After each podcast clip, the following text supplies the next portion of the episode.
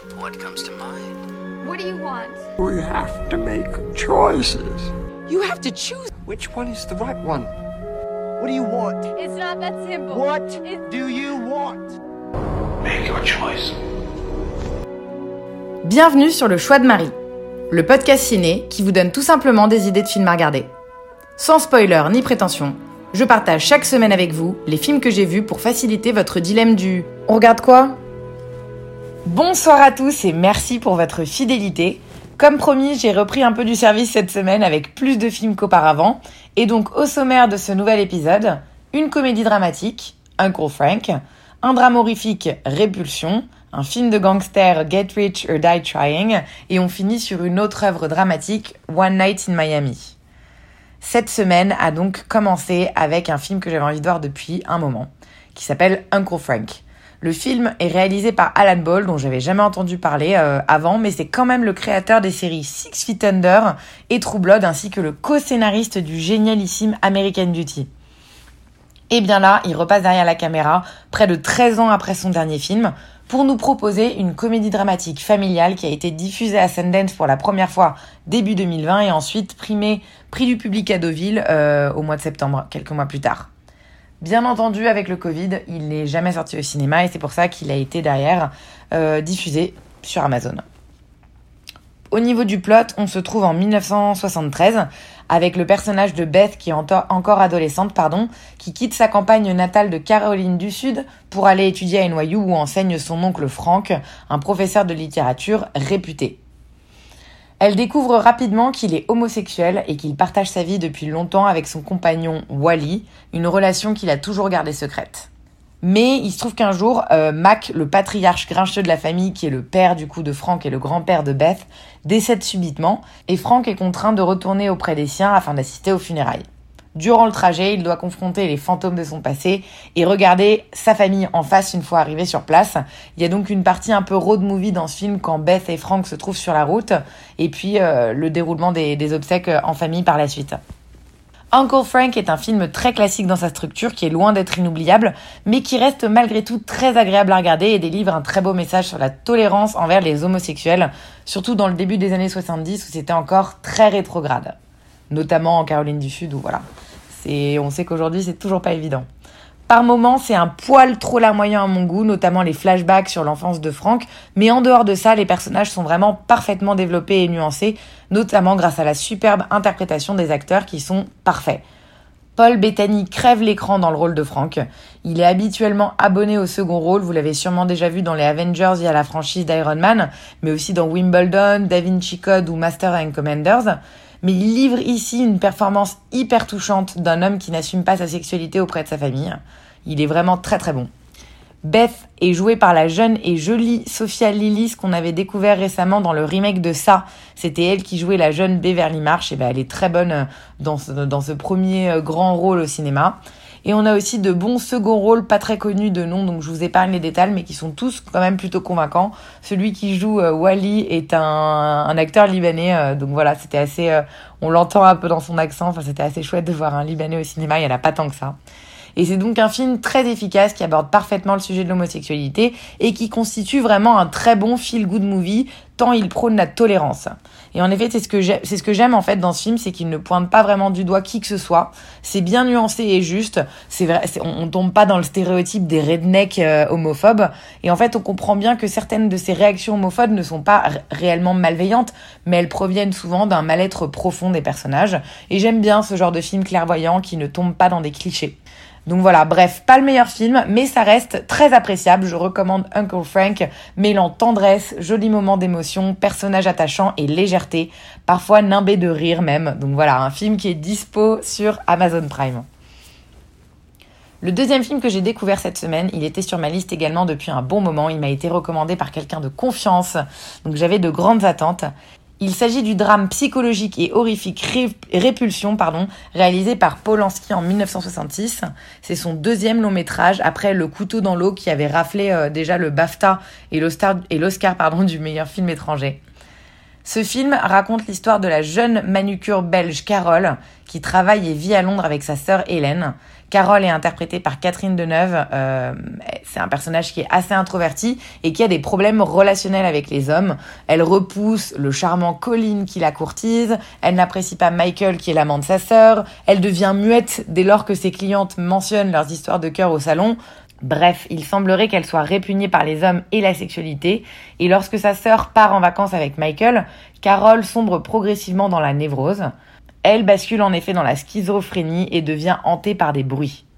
La société de production avait initialement engagé Polanski pour faire un film d'horreur à la base, et en réalité il s'agit plus d'un drame psychologique qui tend vers l'horrifique, et c'est probablement pour le mieux.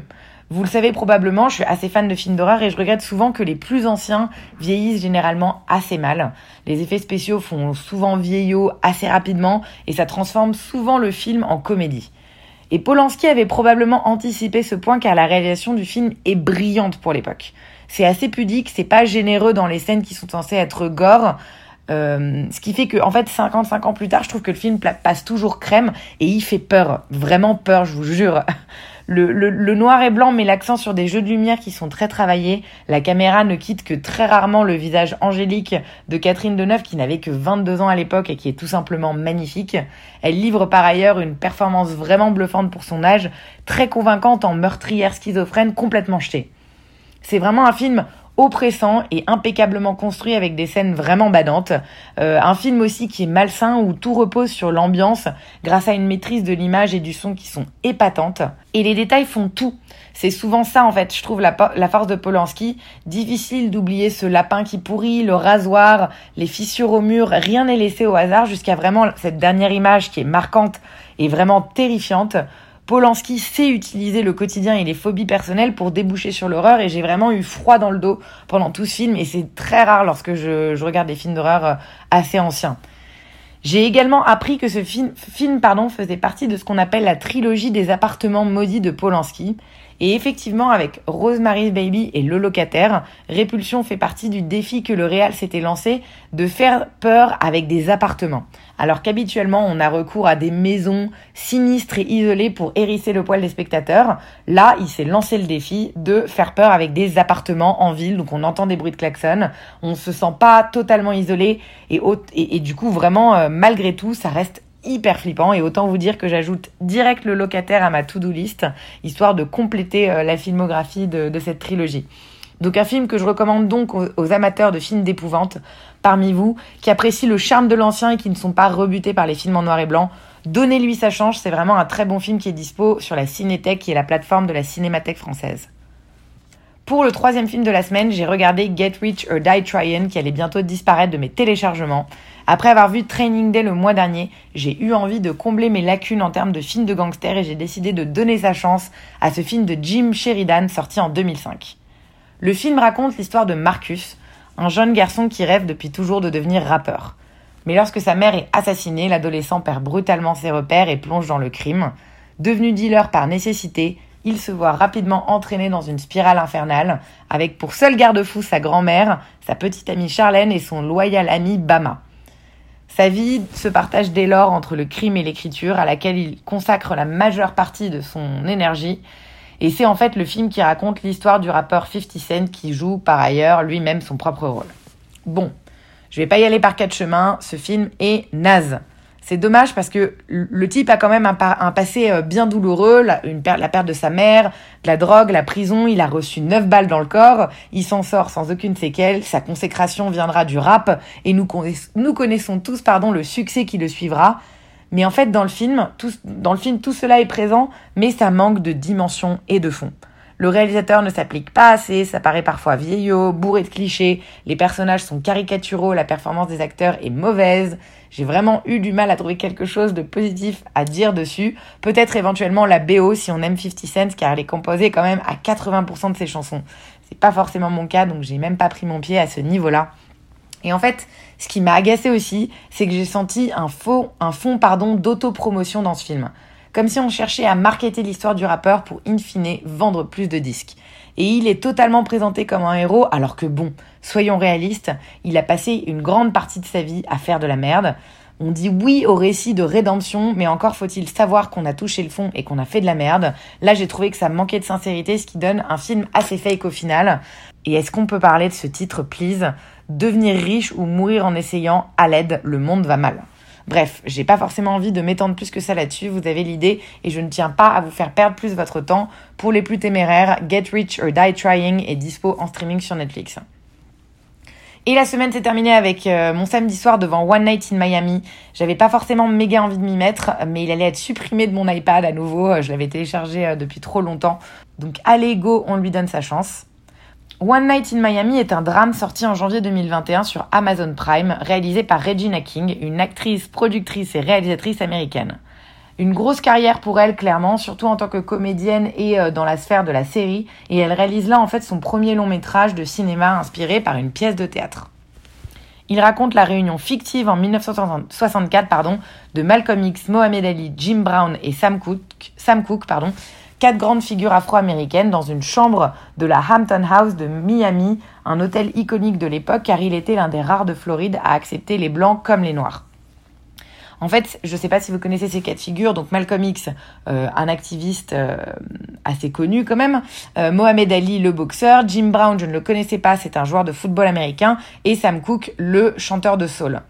Euh, donc voilà, en fait, ils se retrouvent tous initialement pour célébrer euh, la victoire surprise d'Ali sur Sonny Liston, mais ils basculent très vite dans une discussion sur leur rôle respectif dans la lutte pour les droits civiques et le bouleversement culturel des années 60.